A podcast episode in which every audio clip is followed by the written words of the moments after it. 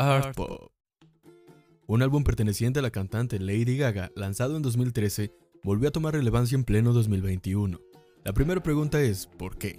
¿Acaso le volvieron a encontrar en sus canciones mensajes satánico-illuminati masónicos? Pues no, la verdad hubiera estado cool, pero no. Resulta que por medio de las redes sociales se dio una campaña... Sí, con todo y recolección de firmas. Para que se liberara su prometido segundo volumen y hacer justicia a Art Pop. Dicha campaña llegó hasta DJ White Shadow, quien es el productor principal del álbum. Wow, wow, wow. ¿Segundo volumen? ¿Justicia? Sí. Art Pop es un álbum lleno de controversia en su historia, considerado su álbum más infravalorado y con un desempeño terrible, al menos comparado con sus demás álbumes. El álbum se considera un fracaso e incluso una herida para la propia cantante, que en su momento casi vio finalizada su carrera. Tal vez no tanto por el mal desempeño que tuvo, sino más bien por todo lo que le rodea o que estuvo detrás. Y es que a veces es difícil terminar algo bien cuando ya de por sí inicia mal. Dicho esto, quédate, porque hoy te contaré la desastrosa historia de Art Pop, las razones por las que ha vuelto a ser tendencia y lo que puede pasar al respecto. Estás en el lado pop, de pop y chocolate.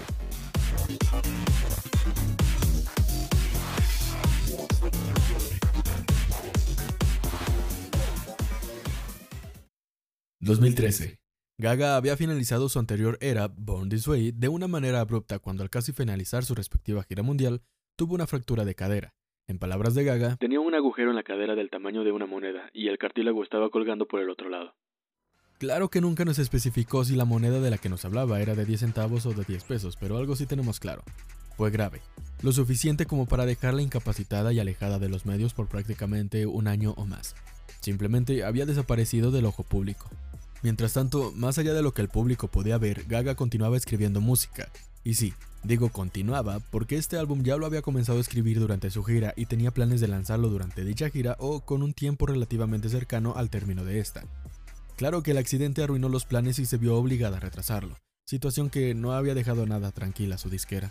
Su alejamiento del ojo público no había hecho más que lograr que por la prensa, el público y los fans comenzaran a circular diversos rumores. Uno de los más sonados era que Gaga se iba a retirar, con lo que los haters estaban felices mientras que los Little Monsters aseguraban que no. Claro que no sin dejar de cruzar los dedos esperando que no fuera así. Más tarde comenzó a circular por la red el rumor de una dichosa canción llamada Burka, que de hecho más tarde fue filtrada. Cuenta la leyenda que fue una canción filtrada por la misma cantante a manera de protesta contra su disquera, pues ella quería que esa fuera el sencillo líder. Sin embargo, para ese entonces parecía que la disquera había comenzado a ejercer presión y tal vez a imponerse sobre las decisiones de la propia cantante.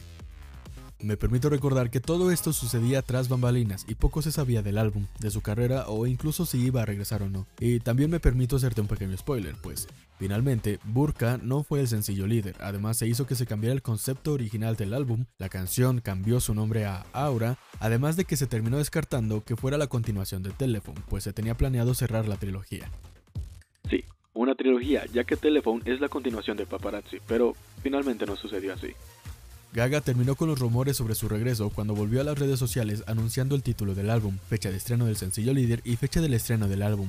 Y si bien en gran parte generó bastante expectativa a favor, también generó demasiado hate que ya de por sí había comenzado a acrecentarse desde el regreso de Madonna a los escenarios. Finalmente el sencillo líder Applause fue liberado, y si bien comenzó con un buen desempeño, mucha de la crítica señalaba que no cumplía con lo esperado, y poco a poco se le fue considerando un fracaso. Y por supuesto que todo empeoró con el hecho de que dicho tema se vio directamente enfrentado a Roar de Katy Perry, pues a pesar de que se supone que Applause iba a ser estrenado una semana después que Roar, Gaga fue víctima de las filtraciones, haciendo que se viera obligada a adelantar el estreno del sencillo al mismo día, desembocando en una fuerte lucha de fans de la que Katy saldría como la vencedora. Gaga regresó a los escenarios abriendo los MTV Video Music Awards presentando su sencillo, dando una buena presentación en la que se dejó ver con distintos atuendos y dando un recorrido por sus anteriores eras. Sin embargo, se sabe que lo que pudimos ver no era la presentación originalmente planeada, pues, al parecer el escenario de los VMA, que se supone contaría con una plataforma giratoria, presentó fallas antes del evento, por lo que se tuvo que medio improvisar al respecto.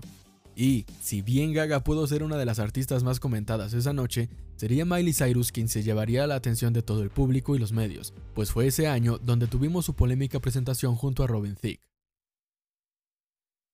Gaga hizo un poco más de promoción al álbum en el iTunes Festival de ese año, donde además de cantar Applause, estrenó en vivo de manera oficial Burka, ahora llamada Aura, además de temas como Manicure, Sex Dreams, Art Pop y Swine.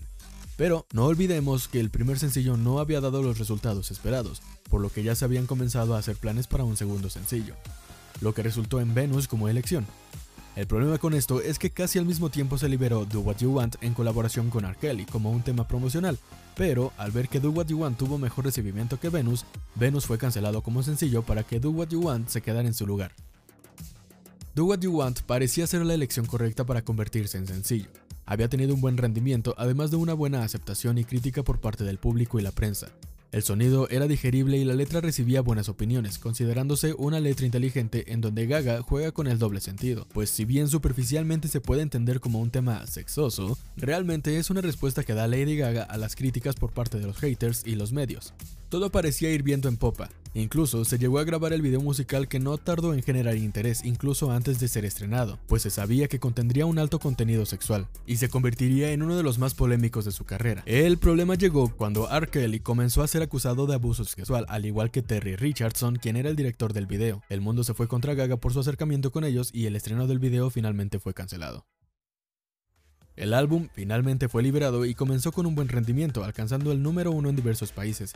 Sin embargo, la crítica no le favoreció tanto y el disco terminó con un fuerte desplome en las listas, además de generarle aún más haters. Y peor aún, hubo muchos fans que no terminaron conformes debido a los cambios que sufrió el álbum, pues cabe decir que varios de los temas que presentó en el iTunes Festival sufrieron en la versión final cambios desde ligeros hasta radicales, y optaron por abandonar a la cantante.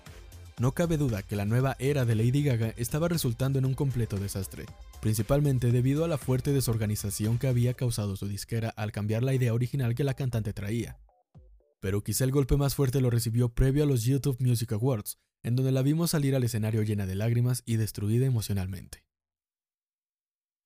La razón, su entonces manager había renunciado, dejándola abandonada a la mitad de la promoción de un álbum que no parecía hacer más que traerle problemas. Por si fuera poco, Pérez Hilton, un popular bloguero de chismes que llevaba años atacándola después de finalizar su amistad con la cantante, aprovechó la oportunidad para lanzar nuevamente un ataque diciendo que Lady Gaga había conspirado junto a su disquera para destruir la carrera de Cristina Aguilera en el álbum Bionic, generándole aún más odio. Aunque cabe decir que Cristina Aguilera tampoco sentía simpatía por Perez Hilton debido a sus antecedentes, y decidió no seguirle el juego. Al contrario, decidió dejar sus diferencias con Lady Gaga de lado para unirse e interpretar el polémico tema Do What You Want, que finalizó con un brindis de tías y una versión de estudio para demostrar tanto a Perez Hilton como a los haters que no existía una rivalidad entre ellas. Por cierto, hace no mucho la versión con R. Kelly fue eliminada del álbum y solo se dejó la versión con Cristina Aguilera. Gaga tenía muchas cosas planeadas para esta era donde claramente su intención era innovar, haciendo una combinación del pop, la moda y la tecnología, presentándonos un vestido que hacía burbujas, un vestido volador que se había trabajado junto a la NASA, ah, el vestido piñata, una peluca que encendía e incluso estuvo a punto de convertirse en la primera artista en cantar desde el espacio, aunque esto último terminó siendo cancelado por su propia seguridad, ya que formaba parte de una promoción para el turismo espacial. Sin embargo, las naves de la empresa que planeaba hacerlo terminaban estallando. Y ojo, todo esto había pasado durante meses y ni siquiera se había logrado concretar un segundo sencillo oficial para el álbum, pues sin contar la renuncia de su manager, su disquera había decidido abandonar también la promoción del álbum, planeando cancelar la era. Pero claramente Gaga no se quedaría de brazos cruzados ni permitiría un cierre inconcluso para su álbum, por lo que decidió lanzar un último sencillo que contaría con un pequeño cortometraje, que incluiría cuatro canciones en total, siendo la principal G.U.Y. En dicho cortometraje expresaba de manera artística lo que había sucedido con su álbum, su carrera y el hecho de sentirse utilizada. Todo esto claramente financiado y dirigido por ella misma. Sino quién más. Desde un inicio, Gaga veía este álbum con muchas esperanzas, teniendo planeado también el llamado Art Pop Act 2, que sería el segundo volumen del álbum, pero terminó esta era bastante afectada en diversos sentidos, debido a las cancelaciones, escándalos, críticas y todo el odio que recibió. Tanto fue el daño que incluso estuvo a punto de retirarse y abandonar la música para siempre. Pero fue aquí donde vino el cantante de jazz Tony Bennett para ayudarla y servirle como una especie de mentor, llevándola al mundo del jazz y teniendo una gran relevancia en la salvación de su carrera. Misma Gaga ha comentado que fue Tony quien la convenció de no dejar la música, pero el cómo Gaga recuperó su carrera es otra historia. Lo que ahora nos compete es decir que incluso a la fecha de hoy, Art Pop representa una herida en Lady Gaga, lo cual nos hace volver al presente para recordar el inicio de este episodio.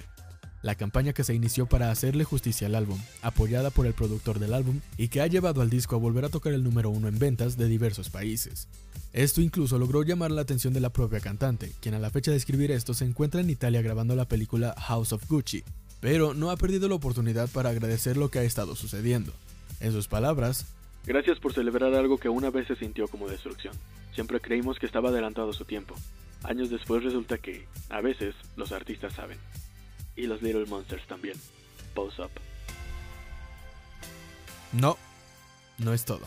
En cuanto al segundo volumen del álbum, DJ White Shadow dijo que había hablado con Lady Gaga sobre lo sucedido y que no quieren prometer nada, pero que hablarán del futuro de Art Pop Act 2. Por lo pronto, no nos queda más que apreciar un álbum llamado infravalorado y que quizás sí, estaba adelantado a su tiempo. Yo soy Horacio Monroy y esto fue Pop y Chocolate.